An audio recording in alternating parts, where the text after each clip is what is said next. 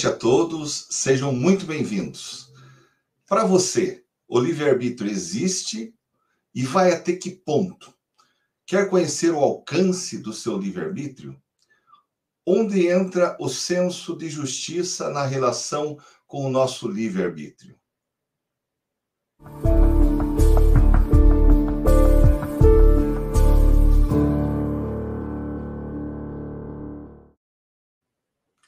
Mais uma vez, boa noite a todos. Meu nome é Guilherme Pio, eu sou professor e pesquisador do IIPC, Instituto Internacional de Projeciologia e Conscienciologia. Eu sou consultor imobiliário e perito avaliador, moro na cidade de Cascavel, Paraná.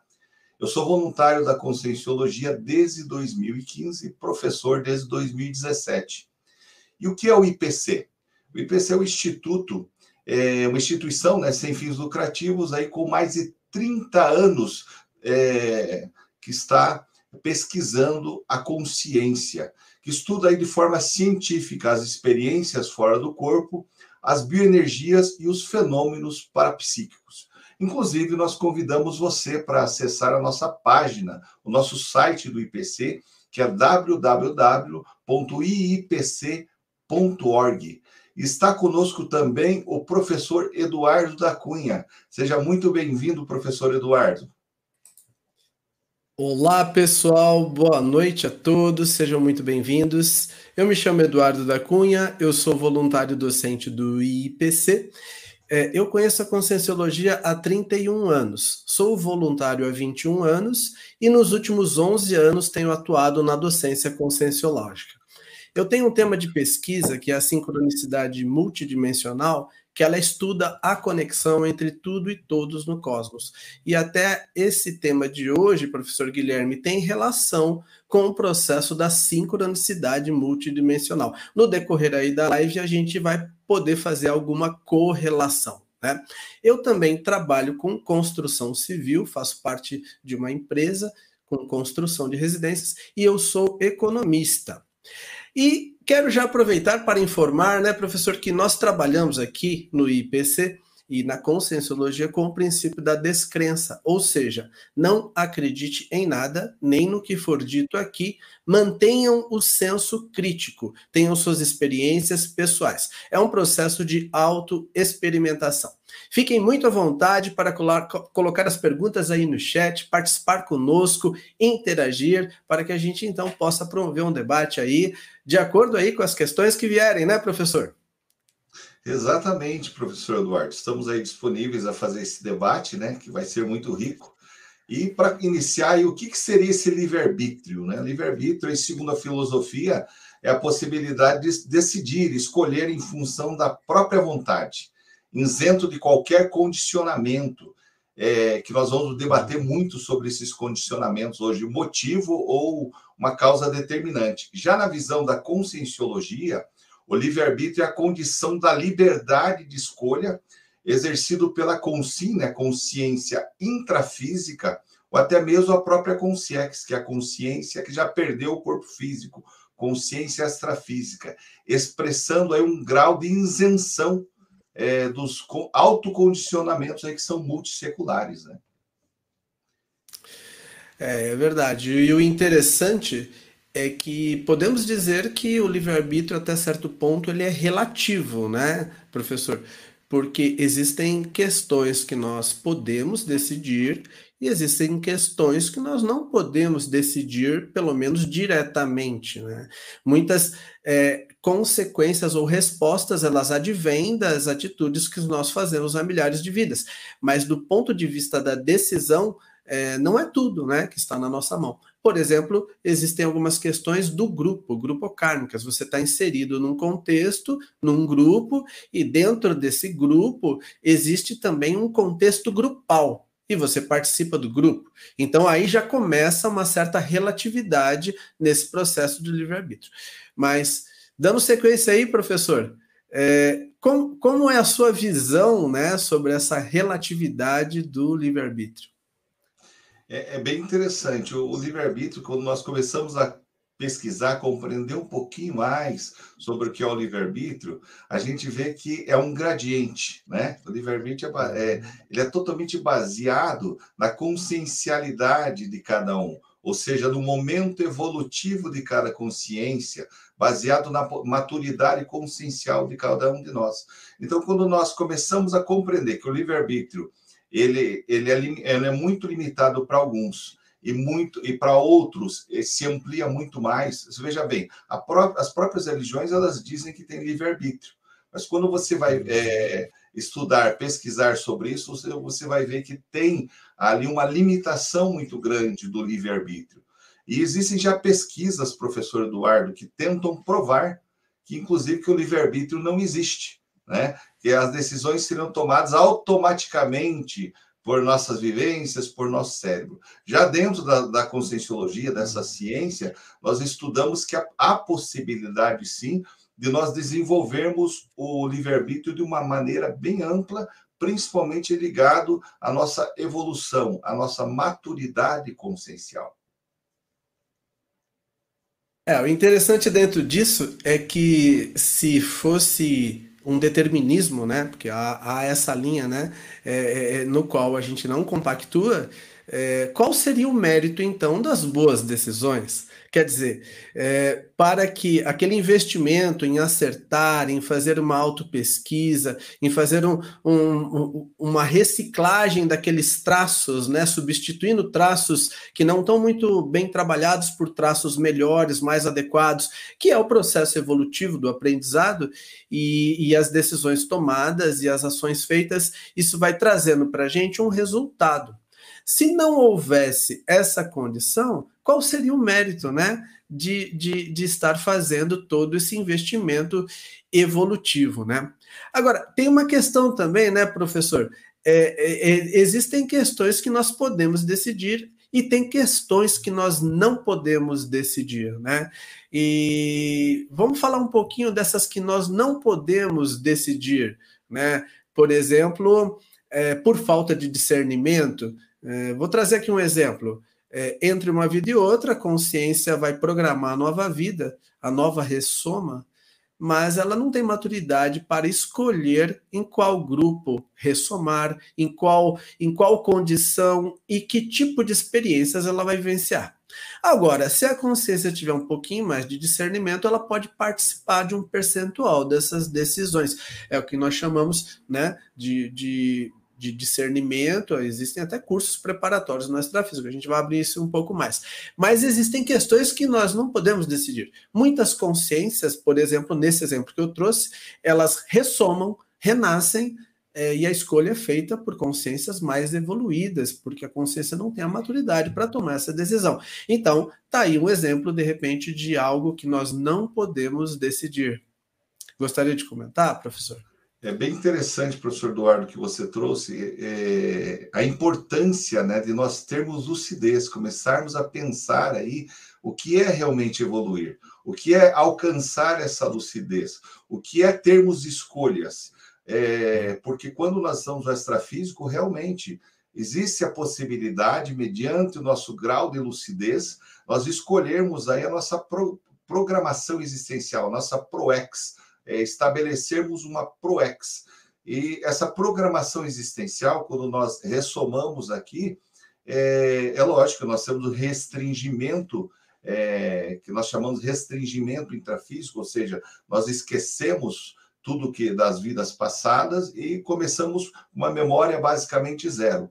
Mas a pessoa que tem lucidez e que já tem uma programação existencial, provavelmente ela fez um curso que nós chamamos de curso intermissivo.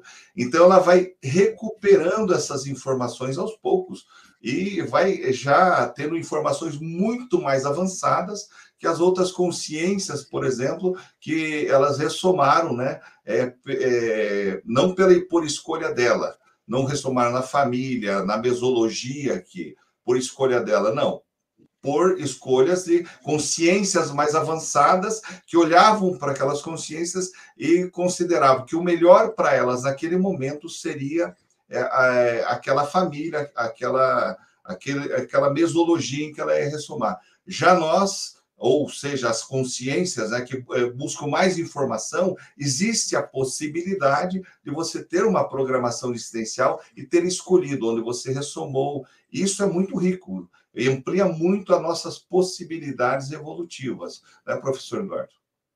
É, um, um, dos itens assim importantíssimos aí nas nossas pesquisas, e até nós utilizamos da projeção da consciência, né, que é a saída consciente do corpo, e, e vamos acessando informações que podem contribuir com, essa, com esse mapeamento dessa possível programação existencial, porque muitas pessoas não fazem essa programação por não ter a maturidade, como a gente está dizendo aqui.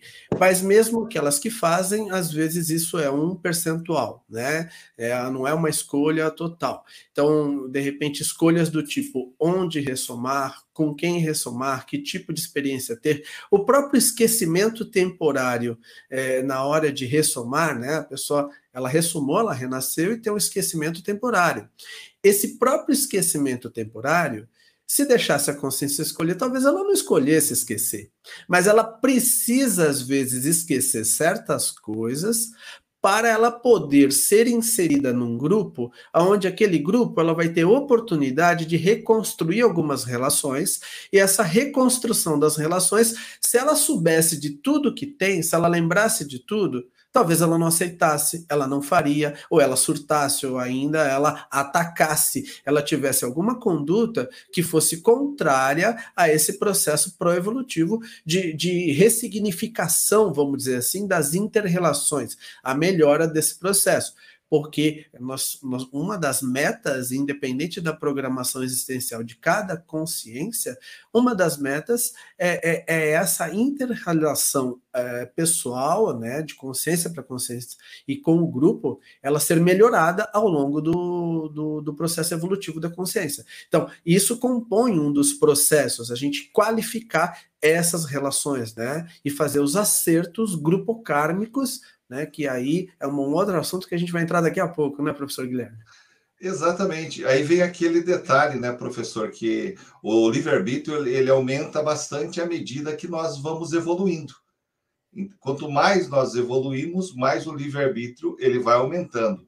E cada vez que nós compreendemos que as consequências daquilo que nós fazemos, das nossas ações, dos nossos pensamentos, até mesmo das nossas palavras, interferem né, é, do nosso livre-arbítrio.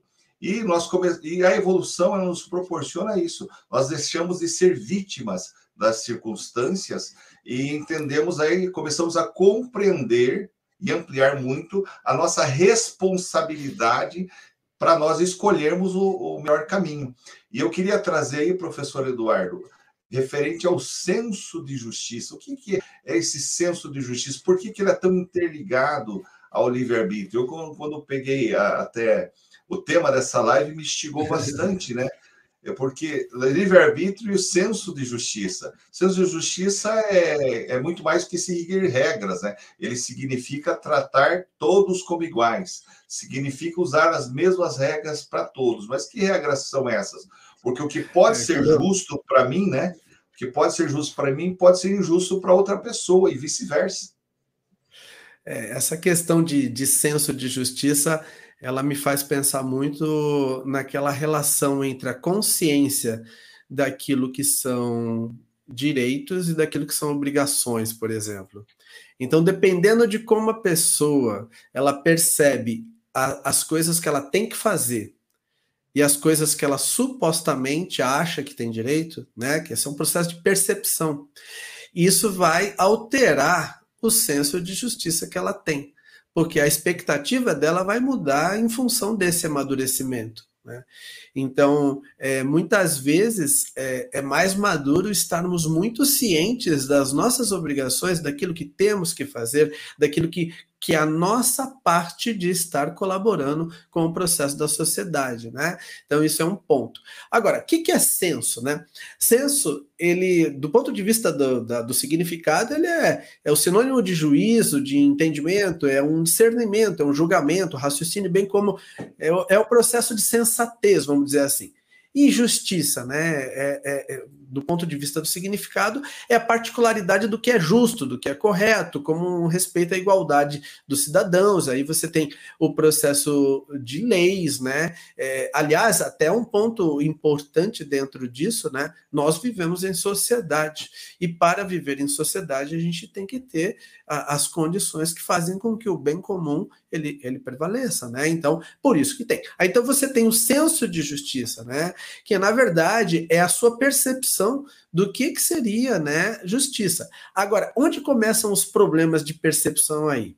Na hora que a gente olha por qual parâmetro ou por qual paradigma nós estamos analisando o processo do senso de justiça, né? Então, Professor Guilherme, para eu não ficar falando muito aqui, né? Vamos, deixa eu devolver para você um pouquinho.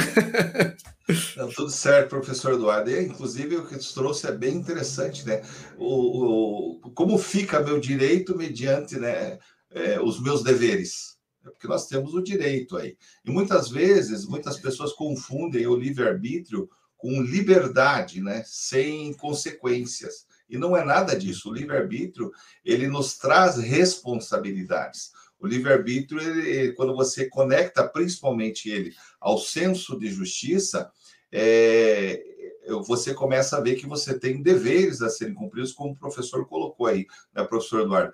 Por exemplo, além do direito, nós da Conscienciologia pesquisamos aí o para-direito, que é um direito é, cósmico, um direito multidimensional que envolve aí uhum. não só as consciências aqui no intrafísico, mas envolve as todas as consciências, mesmo aquelas que ainda não se manifestam é, no intrafísico, que é um dos pilares da conscienciologia, é a multidimensionalidade, que nós, como consciências, não nos manifestamos em uma única dimensão, nós não atuamos tanto é, é, com nossos pensamentos, sentimentos, mas também com as nossas energias é, em outras dimensões. Então, quando nós passamos, é, analisamos do princípio da multidimensionalidade, nós pesquisamos e aprofundamos muito mais o para-direito, que é um direito muito mais amplo aquilo e aí vem o para dever também, né, professor? O para dever ele aí nos amplia muito mais.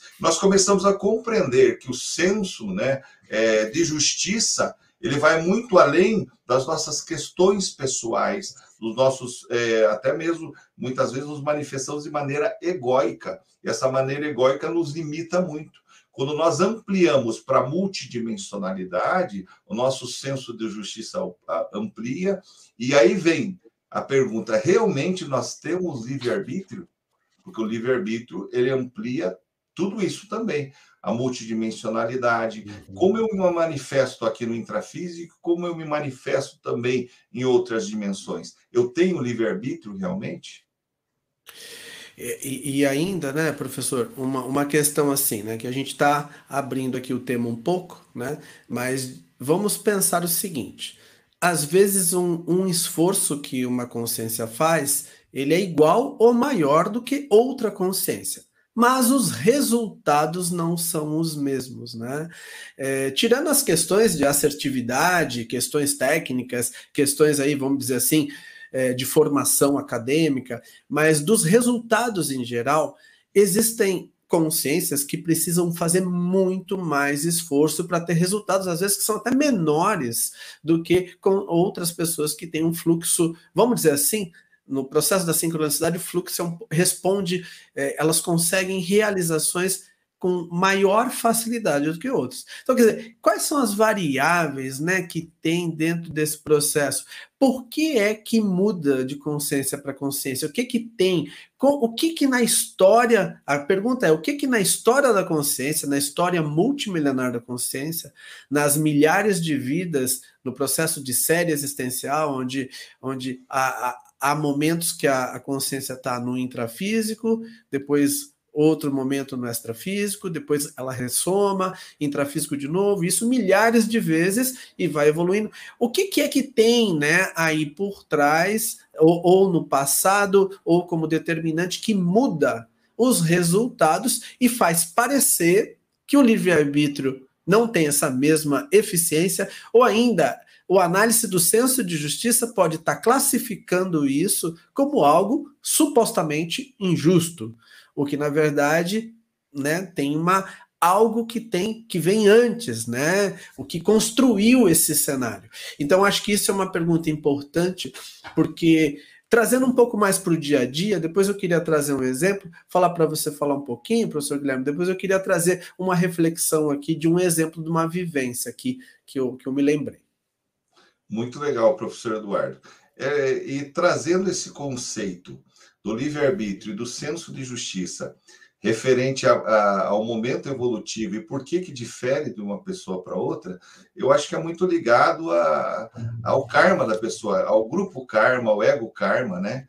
E que nós vamos falar um pouquinho mais depois, e ao polikarma. Por exemplo, a pessoa que é muito ligada ao ego karma, a si mesmo, ela acha que tem livre-arbítrio, mas o momento egóico que ela vive limita muito isso.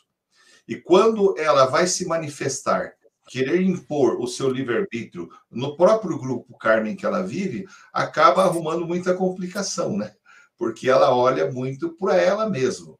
Então, o livre-arbítrio ele abrange ah, aquele conceito que nós chamamos de cosmoética, né, do universalismo, que aconteça o que é melhor para todos. E quando você começa a compreender que para você ter um real livre-arbítrio, você precisa sair de você mesmo e olhar para o outro, né, ter mais empatia, é, ter mais o conceito aí, como eu falei, de cosmoética e do universalismo, vai trazendo para você uma responsabilidade maior.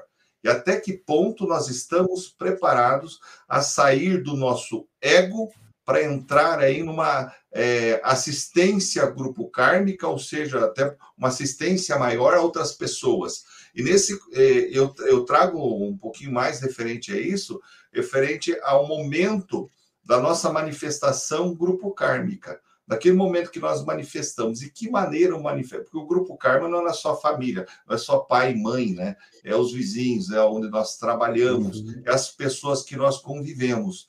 E de que maneira eu demonstro essa sensibilidade com o meu livre-arbítrio, o meu senso de justiça, para que, que essas pessoas se sintam bem quando estão ao meu lado? Será que quando elas estão ao meu lado, eu sou, elas têm, eu sou mais negativo ou sou mais positivo? Eu trago mais informações positivas, mais reflexões, ou trago mais imposições para essas consciências, né, professor Eduardo?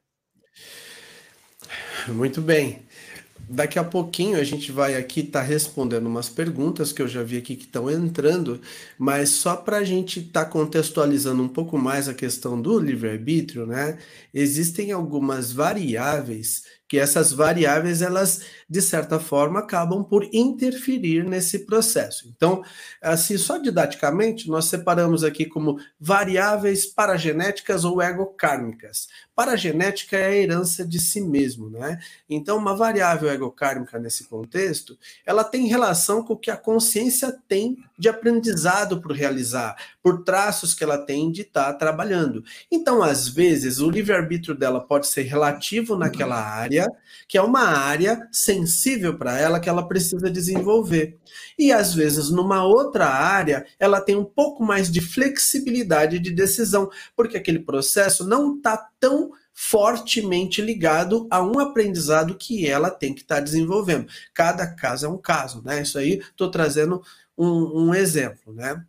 Existem variáveis que já são mais grupocármicas, vamos dizer assim. São os saldos é, multiexistenciais gerados é, na interrelação com as consciências, nas milhares de vidas, nós vamos promovendo erros e acertos, né? Relações melhores, relações que às vezes não são as melhores possíveis, né? E isso tudo vai gerando saldos mais positivos ou às vezes mais negativos, saldos que tem a consertar. Não é um processo de karma no sentido punitivo, mas é um processo de recomposição, de acerto grupo kármico, de refazer, de acertar, de trabalhar aquela questão melhor. Por exemplo, eu e o professor Guilherme estamos aqui trabalhando esses assuntos. É, como hipótese, podemos dizer o seguinte: hoje nós estamos aqui divulgando essas informações. Né? De certa forma, a gente pode estar divulgando essas informações para contribuir, né, para ajudar a, a, a, as consciências que até que ponto, em hipótese, a gente pode ter passado informações equivocadas no passado. Então é um processo, né? Assim, a gente está colocando com um exemplo hipotético. Uma outra questão também que a gente fala de livre-arbítrio, trazendo aqui para o dia a dia, nós temos o poder de decisão sobre o nosso pensamento. Pensamos o que, que é, não tem, não tem nem legislação para o pensamento, né, a rigor, mas os pensamentos e os sentimentos, eles informatizam as nossas energias. Então, quando nós, nós chamamos de pensene. Então, quando nós emitimos um pensamento, ele vai alimentar aquela energia que vai ser exteriorizada. E isso é importante. Vamos imaginar o seguinte, trazendo para o dia a dia. Você está ali no trânsito de uma grande metrópole ou numa cidade menor e você, de repente, fica irritado no trânsito. Você está ali e vem aquele pensamento de irritação. De repente, um ônibus passou, te deu uma fechada ali e aquilo gerou um desconforto e a pessoa, sem entender muito é, o alcance das próprias energias, faz um pensamento às vezes, poxa, esse motorista ali e tal jogou o ônibus em cima e sente uma raiva ali daquele processo. É uma atitude até que relativamente mais ou menos do dia a dia, né? Só que o que que acontece? Vamos supor que essa pessoa ela tem uma condição bioenergética mais preparada, ela, ela tem até um pouquinho de ectoplasmia. Aí ah, a energia que ela vai projetar naquele motorista de ônibus, desse exemplo que eu trouxe, pode gerar uma afetação. Só que ele está dirigindo e tem lá no ônibus 50 pessoas, por exemplo, não sei quantas, e ele está ali dirigindo. Então, quer dizer, ele está numa condição que um desequilíbrio desse motorista pode gerar um problema para as outras consciências. E tudo começou com um pensamento que foi emitido de, de raiva ali e que pode ter contribuído por desequilíbrio ali. E lá pelas tantas, se vier acontecer um problema, um acidente, do ponto de vista legal intrafísico, aquele pensamento não aparece. Mas do ponto de vista consciencial, do ponto de vista da responsabilidade da consciência, que, que, que, que, que passa a ter consciência de que ela, ela tem poder sobre as energias dela através da vontade, ela tem uma responsabilidade. Então a gente está falando de livre-arbítrio, mas nós estamos falando aqui é, de um contexto onde entra já a, a, a multi-existencialidade, a multisserialidade, a bioenergética, nós estamos sob um paradigma mais amplo. É esse tipo de análise que a gente está provocando aqui. Agora, nós temos aqui algumas perguntas, né? É, professor Guilherme, ó, Virgínia Campos, ela está perguntando: a consciência tem opção de não se manifestar no mundo físico? Professor Eduardo, olha que pergunta fantástica, né? Então, nós, é, quando consideramos que nós temos a multiexistencialidade, ou seja, temos a serialidade de vidas, temos várias vidas, então o primeiro passo é que nós, a nossa procedência não é intrafísica, já começamos por aí. A nossa procedência é extrafísica, nós já viemos de outra dimensão. E a consciência, né, que não é esse corpo físico, esse, ela apenas utiliza esse corpo físico para se manifestar. Lá no extrafísico, por hipótese, nós estamos utilizando então outro corpo físico, que nós chamamos aí, nós temos quatro veículos de manifestação, que é um das, dos pilares da conscienciologia, que é o holossoma. Holo quer dizer conjunto, uhum. soma quer dizer corpo, conjunto de corpos. Então, é, pelas primícias da conscienciologia, nós temos quatro veículos, que é o, o soma, que é o corpo físico, o energossoma, ter corpo energético, não vamos aprofundar aqui porque não dá tempo, né? O psicossoma, que é o que muitas vezes chama de espírito, alma penada, que, né, aquela basicamente, é, digamos, didaticamente a réplica do corpo físico, é muito parecido. É quando nós é, nos projetamos, geralmente nos projetamos de psicossoma e tem o mental soma, que é o corpo da razão, o corpo mental. O psicossoma é o corpo que mais nos acompanha durante a nossa vida. É, a mais é utilizado pela consciência nas outras dimensões. Então, dizer para você, Virgínia, que a consciência não é, tem opção de não se manifestar além do mundo físico, é, pelo que nós compreendemos, pelo que nós estudamos, não.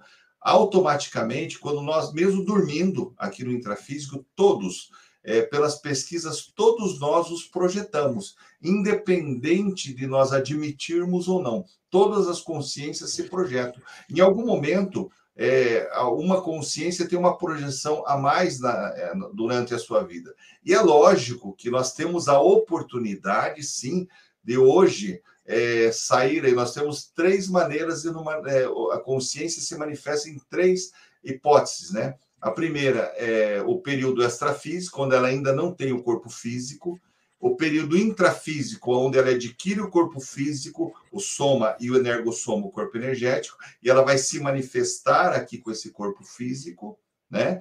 E nós temos a, a, a terceira opção, que é nos projetarmos conscientemente, com lucidez, que é a proposta, inclusive, do IPC, desse instituto, que nós possamos desenvolver a projeção lúcida para nós atuarmos em outras dimensões. Então, independente da, da consciência lembrar ou não, ela se projeta, ela atua em outras dimensões, sim, tá, Virgínia?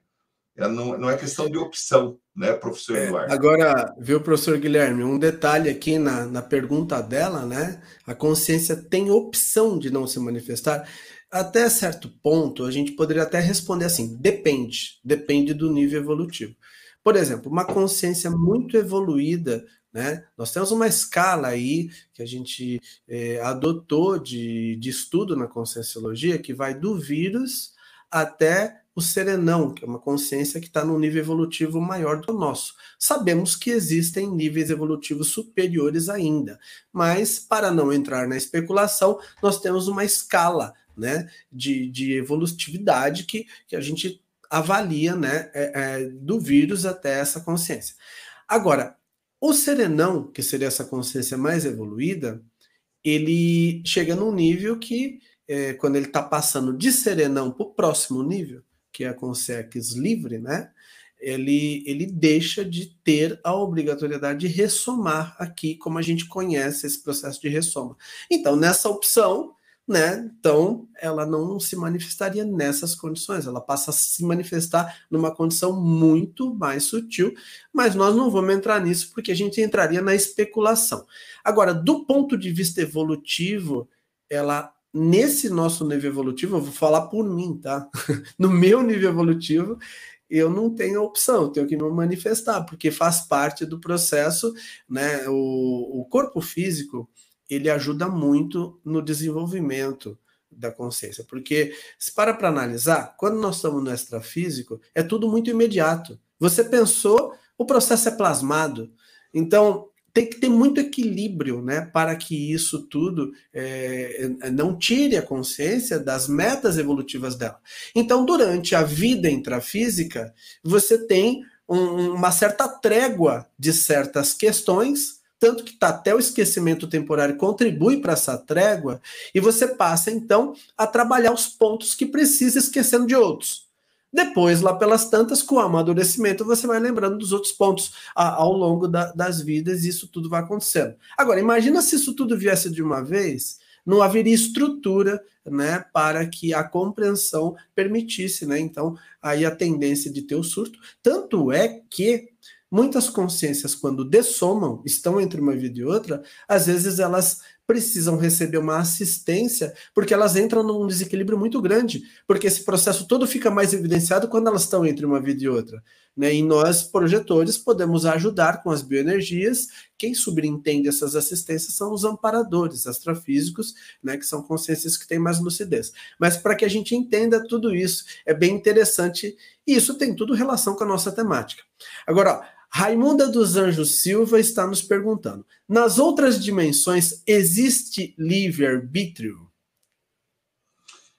Com certeza, né, professor Eduardo? Se a consciência se manifesta, é a mesma que se manifesta aqui no intrafísico e a mesma que se manifesta em outras dimensões, ela tem, por hipótese, né, ela tem livre-arbítrio, sim. Então, por exemplo, eu já tive projeções, eu tive uma projeção algum tempo atrás, aonde eu me deparei com uma concierge, né? E essa concierge até tinha uma veste indiana e tal. E ela olhou para mim e disse assim: "Eu vim te buscar porque você morreu, você dessomou", né? E naquele momento eu levei um choque, né? Mas eu falei: "Não, eu estou projetado. Eu estou projetado". Então eu raciocinava, né? E não, eu vim te buscar. falei, não, não, eu estou projetado, eu não dessomei. Passou é, teve algumas, é, alguns debates com aquela consciência, uma reflexão muito grande que eu tive, foi muito didática essa projeção, e eu voltei para o meu corpo, né? Voltei para o meu corpo para. Se eu vou provar para você que eu não dessomei. E voltei, olhei meu corpo deitado na cama e peguei e encaixei no meu corpo. Então, naquele momento, é, eu tomei a decisão de voltar para o meu corpo. Eu poderia ficar perdido ali. Então, quando nós raciocinamos, quando nós temos lucidez no extrafísico, nós atuamos tanto quanto nós atuamos aqui. Nós temos escolhas, nós temos decisões. Por exemplo, de fazer assistência, muitas vezes em projeções, você se depara com um momento de decisão né, de, de aplicar o teu livre-arbítrio, principalmente, de assistir outras consciências ou não, de ajudar outras pessoas ou não no extrafísico. Quais são as decisões que você toma? São as mesmas que aqui. Por isso que a gente fala que é, aquilo que nós somos aqui no intrafísico, na nossa manifestação aqui, é muito relacionado ao que nós somos no extrafísico, com uma diferença. Aqui nós podemos, como o professor Eduardo até trouxe, nós maquiamos alguma coisa, nós escondemos alguma coisa. No extrafísico, não. No extrafísico, pensamento é ação. Aquilo que nós pensamos já se manifestou ali. É, por exemplo, eu penso mal de alguém, outra, outro alguém vai escutar que eu estou pensando mal dele. É possível, inclusive, eu, eu, na minha manifestação negativa no extrafísico, nas minhas decisões mais negativas, eu afetar outras pessoas. Tem pessoas que às vezes são apunhaladas, né? No extrafísico, lá esses dias me perguntaram, um aluno perguntou que ele levou uma facada no extrafísico, sentia dor aqui no físico. Por quê? Porque é questão energética. Então, aquilo que nós somos aqui, nós somos no extrafísico também as decisões são basicamente muito mais amplas até no extrafísico. É, esse, esse realmente é o ponto, ponto chave, né? A, a, o discernimento, o amadurecimento, a maturidade da consciência, ela vai permitir a manifestação no extrafísico é, de uma forma com, com maior liberdade. Então há uma relação aí de evolução com, com manifestação, né? Mas a consciência, o que determina é, a manifestação dela e o alcance é o amadurecimento, é o discernimento. Né? Esse é o ponto principal, porque você vai estar tomando decisões, existem consequências e, e dentro disso. Então é muito importante a gente avaliar. Ó, o Aurélio Fernandes de Souza Professores, o curso intermissivo não prepara a consciência para todos esses aspectos que os senhores estão abordando? O curso não seria uma espécie de conscientização? Olha só, Aurélio, é muito boa a sua pergunta aí, agradecemos aí a participação. E, e, e de fato, o, o curso ele, ele tem, ele prepara, mas veja, a questão é, muitas consciências, a grande maioria ainda nesse nível evolutivo no planeta, não participou de curso intermissivo sistematizado como ao modo que nós estamos aqui trazendo essa informação. Porque, é, veja, vamos, vamos pensar o seguinte: uma consciência ela, ela tem o seu processo de crenças, o seu processo mesológico, então, às vezes, ela passa a vida inteira é, analisando a questão de um modo muito material, né? E, e, às vezes ela acha que é uma vida só, e, e, e várias outras questões, né? Até crenças dogmáticas que às vezes ela escolhe algum tipo de crença para sustentar aí o, o próprio processo, a pessoa às vezes. É, então, aquilo tudo cria uma verdade que é, são os filtros dela, é uma verdade para ela. Aí, quando ela dessoma, ela está fora do corpo, está entre uma vida e outra, é, é, ela, a, ela continua viva, mas a interpretação daquilo que ela percebe, muitas vezes, ela está muito ligada, ela passa por esses filtros que foram criados ao longo dessas da, as próprias crenças da pessoa, e então é, ela não consegue ter lucidez suficiente para participar de um curso tomar decisões, como, por exemplo, escolher a próxima vida, coisas do tipo. Então, quer dizer, a maioria das pessoas, e, e, e para que isso aconteça, é, o professor Guilherme trouxe até aquela figura atrás do professor Guilherme, né? Tem aqui a foto do holossoma, né? Que tem aí os quatro veículos de manifestação da consciência. A consciência, quando ela dessoma, é, é, é, desativado o corpo físico, ok? Que a gente chama de soma, né? O, o, soma é desativado. Mas ela ainda fica com uma parte do energossoma. Então, essa parte do energossoma, é, é, para muitas consciências, ela não é desativada. E ela, ela, ela vai ressomar, vai renascer, ainda levando resquícios desse energossoma da vida anterior. Então, esse processo ele acontece a partir da lucidez. Então, a consciência assistida, ela tem lucidez extrafísica, ela descarta então esses resquícios do energossoma, nós chamamos de segunda dessoma, né, nesse caso, e ela passa a ter lucidez. Aí, com essa lucidez, a atuação no extrafísico dela entre uma vida e outra melhora. Essa melhora no extrafísico, é, às vezes, pode acontecer se houver mérito, porque é uma questão de meritocracia, aí entra mais a, a questão aí, de novo, de, de entre aspas, de justiça, né, professor Guilherme? Mas aí ela pode participar de um curso intermissível. E dependendo do desempenho dela, esse curso preparatório, que é o que você trouxe, aí vai preparar ela para a próxima vida. E pode ser que ela participe das decisões daquilo que seria mais adequado na próxima vida, porque ela vai ter discernimento, lucidez, maturidade para isso.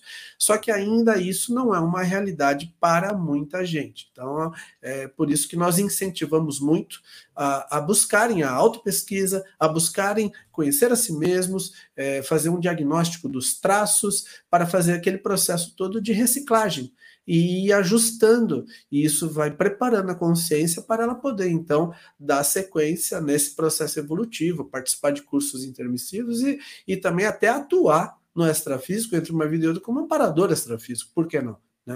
Uma oportunidade, né, professor Eduardo? Você quer completar, professor Guilherme? Ou não, é pra, só para fazer que a oportunidade de, de fazer o curso intermissivo, mesmo que não fez, ah, eu não sei se fiz, não, não importa, o que importa é daqui para frente. As informações que nós recebemos, que nos possibilitam aí, é, num gradiente, buscar essa evolução, buscar essas informações, como eu vou participar do curso intermissivo, para que na próxima vida eu venha com mais lucidez, né? Tenha mais cognição, isso que é importante. Mas tem uma perguntinha aqui o, muito interessante que ele fala, então tudo é aprendizado? O Raimundo pergunta de novo, né? Então tudo é aprendizado, professor? é, a rigor, é, são, são várias frentes de trabalho evolutivo que a consciência tem que estar tá lidando. É, a princípio, o aprendizado é a principal, né? Porque ela vai aprender a, a, lidar da melhor forma. Agora, ela também vai ter ações, ela vai, também vai produzir, no sentido de que ela tem é, reconstruções para fazer, tem novas, novos aprendizados para ter, ela tem metas, às vezes ela abraça uma meta evolutiva de estar tá atuando num determinado segmento que vai promover assistência para outras consciências. Então ela não vai estar tá só aprendendo, ela vai também estar tá aplicando aquele aprendizado dela, né, em prol de realizações, de materializações de, de algo que venha trazer é, uma melhora da sociedade, né? Então, o próprio processo da projeção da consciência, ela permite essa, esse acesso acesso a mais informações, de modo que a pessoa ela aprende um pouco mais, ela atua interassistencialmente, disponibiliza as bioenergias, às vezes, numa projeção para ajudar e, e, retorna né, e com uma bagagem um pouco maior. Então, é um pouco de aprendizado, junto com ações, né, dentro de. São várias frentes de desenvolvimento. E ela vai também acertando né, as relações é, grupocármicas que ela construiu ao longo é, das milhares de vidas. E isso daqui tem relação aqui com a questão do senso de justiça que a gente estava trazendo, que a gente trouxe aqui, né, que é a temática de hoje, né, é, que a gente falou bastante aqui de livre-arbítrio, mas o senso de justiça tem uma relação muito estreita, né, com a questão do livre-arbítrio, porque essa percepção de justiça, o discernimento da consciência, o senso que ela vai ter sobre a justiça, é, ela pode ser de dois, vamos colocar aqui de duas formas. Uma sobre paradigma humano, intrafísico, é, vamos dizer assim, como se fosse é, só a vida do, do corpo, do soma, né?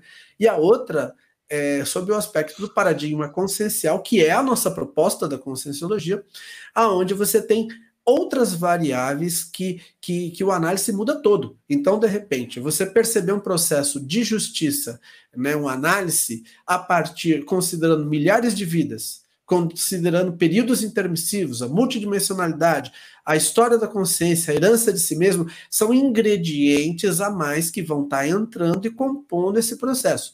Então, para a pessoa que ela tem uma, ela, ela consegue compreender um pouco mais essa amplitude né, dessas premissas que do paradigma consciencial, ela vai ter mais facilidade de entender certas é, consequências, certos resultados.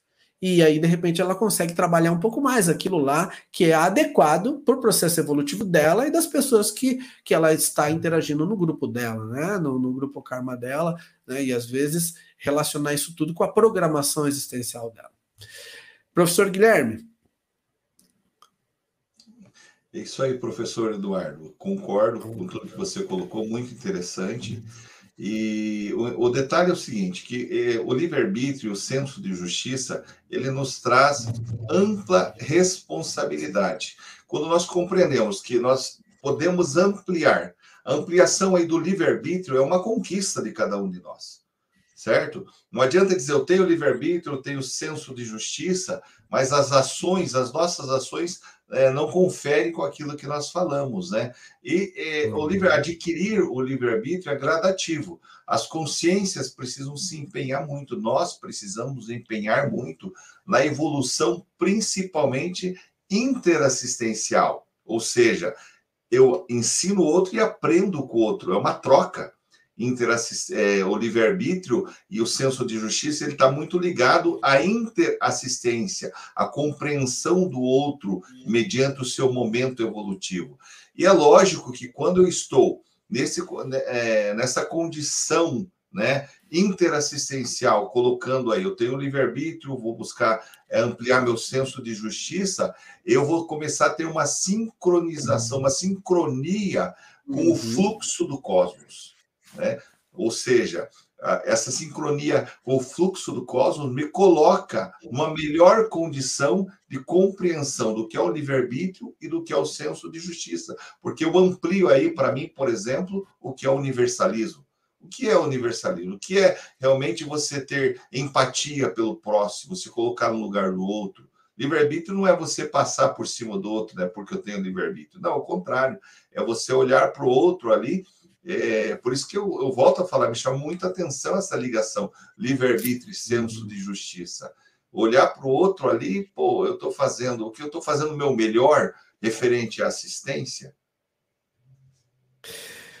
Professor, tem uma pergunta aqui do Djalma Marques. Qual a relação do livre-arbítrio com o sexto princípio da filosofia hermética? Caibalion, o princípio da causa e efeito. É, um, um, um, ponto importante assim que, que nós vemos sobre essa questão do livre-arbítrio e até a própria sensação do, centro, do, do, do senso de justiça, o que, que acaba acontecendo? Quando a gente fala assim em causa e efeito, ela é, ela é uma relação importante de avaliar, porque muitas vezes é, a pessoa ela está, de repente, é, tendo um problema com o sistema. E às vezes, numa vida anterior, foi o mesmo sistema que ela ajudou a criar.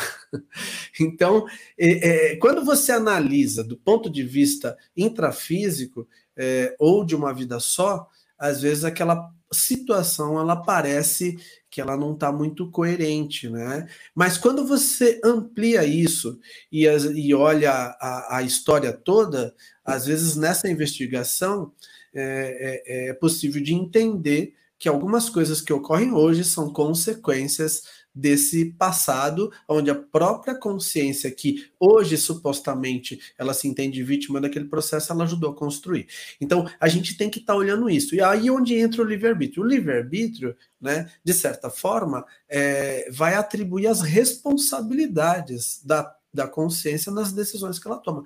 Se você tem discernimento, por exemplo, se nós temos discernimento, e aí a gente entra né, nesse, nessas decisões e acerta um pouco mais, usa o nosso discernimento, e, e dentro do processo de causa e efeito, as respostas, os efeitos, eles vão ser, eles tendem a ser melhores.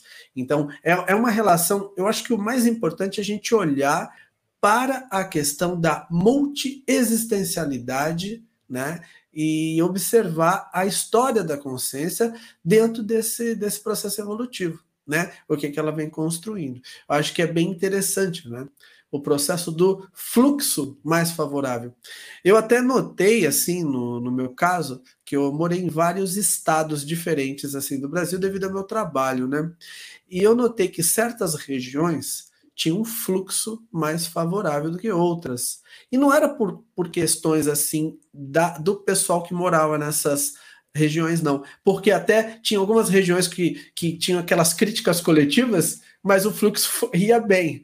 Era como se, talvez no passado, em hipótese, eu possa ter passado por lá e, e, e tido uma história um pouquinho, com um rastro um pouquinho melhorzinho. E numa outra condição, numa outra cidade, talvez tinha ali, é, em hipótese, né, condições aí para serem resolvidas maiores. Então os resultados eram diferentes. O mesmo esforço, o mesmo conhecimento, a mesma consciência, no caso eu, como cobaia nesse processo, mas os resultados diferentes, né? E às vezes os indicadores, a hora que nós pegássemos as informações, eles poderiam dar outras outros resultados, né? Outras informações, mas é, na prática eu notava. Então, tem alguns lugares que eu comecei até a mapear. Falei, poxa, eu acho que eu tenho que fazer alguma coisa, melhorar isso aqui nessa região aqui. Eu comecei a levantar hipóteses de pesquisa nesse sentido. Esse é o processo do fluxo né, da, da sincronicidade. Bem interessante, professor Eduardo. Até eu trago para mim é, muito essa pergunta, né? Referente ao princípio da causa e efeito, ou seja, do, do, do karma. E eu sempre falo o seguinte: eu sou a consciência que eu sou hoje foi mediante as minhas escolhas. E muitas escolhas baseadas no meu livre-arbítrio. Mas o meu livre-arbítrio, como nós falamos no início, o livre-arbítrio é um gradiente. Né? É, é, muitas vezes a, a, as minhas escolhas são imaturas ainda. O meu livre-arbítrio, que eu tanto prezo, que eu tanto quero é, ter ele, muitas vezes, naquele momento, ele me levou a consequências negativas, né, pelas minhas atitudes de outras vidas, ou mesmo dessa, dessa vida. Eu sempre falo, né, que eu sou hoje o fruto das minhas ações. Não é a minha mãe, meu pai, ninguém é culpado disso, ou tem responsabilidade sobre as minhas ações negativas e não também sobre as minhas ações positivas. Ao contrário, a responsabilidade é toda totalmente minha. E muitas vezes o nosso livre-arbítrio ele, ele é baseado em, naquele momento em que nós estamos. E nós achamos uh, que as nossas decisões estão acertadas, mas a nossa maturidade ainda, naquele momento em que nós to estamos tomando aquela decisão, é, ainda é, é do nível ainda baixo, nós não temos muita maturidade. O interessante é que passa um ano, passa dois, passa cinco. Eu vejo, por exemplo, eu, eu, eu conheci a Conscienciologia em 2008, né? E não cheguei como deveria chegar, né? Houve um processo pessoal meu, eu me afastei da Conscienciologia. Aí voltei em 2015. E muitas vezes até eu sento conversar com a minha esposa e falo, o Guilherme de 2015, é, tem muita diferença do Guilherme 2021.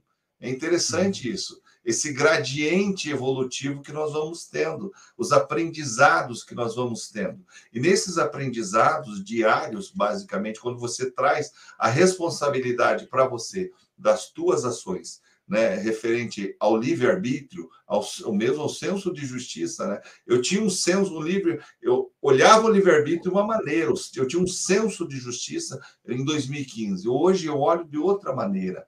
Hoje a minha visão é, referente ao, ao livre-arbítrio é diferente. A minha visão do senso de justiça hoje é diferente. Entendeu? Muitas vezes nem compreendi o que era uhum. senso de justiça e muito menos o que era livre-arbítrio, né, professor Eduardo? Então, é um gradiente, é um aprendizado agora, diário. O interessante, professor Guilherme, é que é o seguinte: é, a nossa responsabilidade está relacionada a esse processo. Agora, o grau de responsabilidade ele é proporcional àquilo que você sabe também, né? Então, na hora que nós sabemos mais, a nossa responsabilidade aumenta. Então, é muito bom ter um discernimento, ampliar o conhecimento, mas isso também nos coloca numa responsabilidade maior. E é por isso que às vezes as pessoas elas evitam aprofundar muito certos conhecimentos, porque aquilo vai trazer uma responsabilidade, né? E, e tirar a pessoa da zona de conforto. Agora, é um processo evolutivo, isso é inevitável.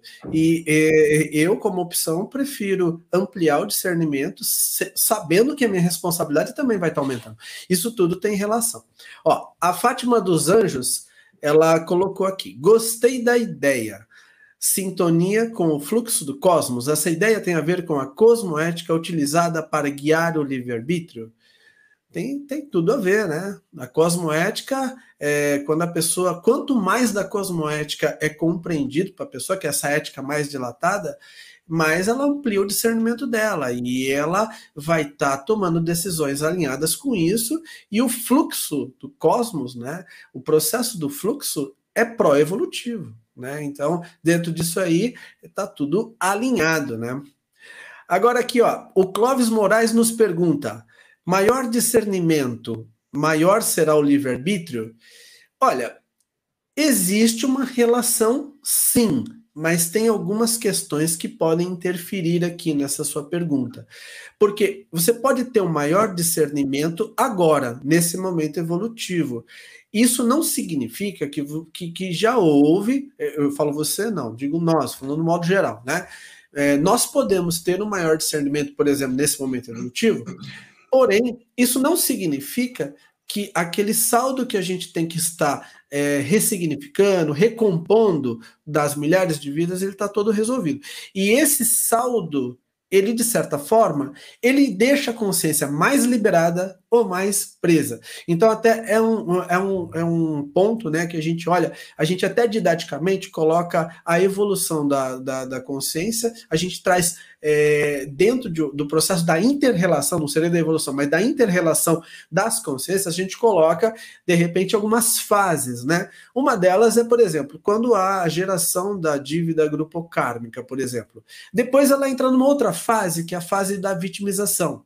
Depois mais para frente, na fase da recomposição, ela vai reconstruindo. E depois ela entra na fase da libertação. Então, essas fases, eu falei um pouco rápido, mas de certa forma, dependendo da fase que a consciência está para com os saldos grupo-karmos que ela tem, ela vai ter uma resposta ao livre-arbítrio e até a própria percepção do senso de justiça. Então, quer dizer, é um assunto aí para a gente estar aprofundando nos nossos cursos, nos quais nós convidamos vocês a estarem participando. Inclusive, né, professor Guilherme, nós temos uma agenda de cursos aí para divulgar e, e, e está no momento aqui de nós falarmos desses cursos. É, amanhã nós temos a aula gratuita, né? Do Projeção Consciente, uhum. às 9h30 acho que os, os o, vai ser colocado, a equipe vai colocar aí o, o link para vocês se inscreverem na aula uhum. gratuita do curso de Projeção Consciente, que começa fora esse domingo, no outro, dia 15. É um curso que aborda muito é, esse tema, inclusive, que nós é, trouxemos aqui, e a compreensão. Né? Até foi feita a pergunta de referente se é possível nós não nos manifestarmos em outras dimensões o curso vai ampliar muito sobre essa questão, né? E a questão também aí que você trouxe é do, do maior discernimento, maior livre-arbítrio, foi bem interessante, porque quando você considera, né, professor Eduardo, que você tem recomposições a fazer das interprisões que você causou de outras vidas, ou mesmo dessas vidas, o discernimento é isso, lucidez é isso, é você saber que você tem responsabilidade em recompor essas questões também para ampliar o teu livre-arbítrio. Aí vem o fluxo do cosmos, que nós falamos, né? Exatamente. Nós trouxemos. Quando você começa a compreender que o processo evolutivo se dá em recomposições, em você ficar livre, se libertar mesmo das interprisões que você foi construindo ao longo de várias vidas, e não é numa vida que nós conseguimos, são várias vidas para recompor essas interpretações, você começa a entrar nesse fluxo do cosmos, esse fluxo interassistencial, né? Onde você vai compreendendo que o processo evolutivo de todos nós, de cada consciência, é, ele se dá no, é, no momento em que nós tomamos a decisão realmente de evoluir, como o professor trouxe antes, assumirmos a responsabilidade evolutiva. E o curso vai ampliar bastante sobre isso. É, a Fátima aqui ela está nos perguntando: o que são saldos grupocármicos? Como identificamos os nossos grupocármicos? É um ou mais de um? O que é interprisão? Então, assim, ó, é, não vai dar para a gente responder tudo, tá? Mas só para ter uma ideia é o seguinte: é, a consciência ela vem vivendo milhares de vidas e milhares de períodos intermissivos. E com isso ela vai acertando e errando, acertando e errando. O saldo é a somatória desses acertos, a somatória desses erros. Então vai ter coisas onde a consciência tem créditos, vamos dizer assim, para ficar uma linguagem mais fácil de entender, e tem situações que ela tem que recompor, ela tem que reconstruir, ela tem que reconciliar ressignificar, às vezes uma relação, um processo desse. E isso tudo, é, esses saldos, que podem ser positivos ou não, eles são é, refeitos de uma maneira melhor. Essa, essa, essa forma melhor de, de refazer essas interrelações ela vai fazendo com que a consciência vá gradativamente tendo liberdade. Isso também nós aprofundamos nos cursos, tá, pessoal? E, inclusive, por, por exemplo, o curso Projeções da Consciência tem 16 aulas, de uma hora e 30. Então, a interação, ela, eu e o professor Guilherme somos professores desses cursos, né?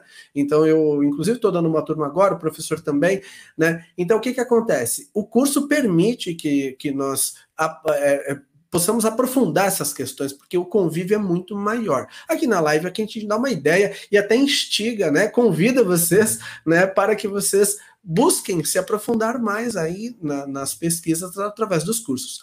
Tem mais um curso, tá, que eu queria pedir para a equipe colocar, que é o Bases da Evolução, que ele é um curso mais rápido, né? E ele também ele tem uma, uma data, né? É, vou pedir aí para a equipe estar tá colocando, ó, curso Base da Evolução terça e quinta, da 10, é, dia 10 e dia 12 de agosto, são dois dias, das 19h30 às 21 horas. Ele é um curso menor, né? Às vezes a opção da pessoa, é, se ela quiser, o curso também vai estar trazendo né, informações aí alinhadas com o que a gente trouxe aqui na live. E estamos chegando no nosso tempo, né, professor Guilherme? Em nome do IIPC, gostaria aqui de agradecer aí, estarmos juntos aí debatendo esse assunto tão importante aí para a nossa vida do dia a dia, né? É isso aí, pessoal. Boa noite a todos. É muito bom estar uhum. com vocês nessa live. Foi é, para mim muito gratificante, um grande aprendizado. E aguardamos vocês em outros debates, em outras lives aí como disse o professor Eduardo, se quem quiser aprofundar, vale muito a pena é, fazer esses cursos. Boa noite a todos. E no site do IPC nós temos aí a nossa agenda aí de lives, né? Tem vários eventos gratuitos. Estaremos juntos aí. Grande abraço.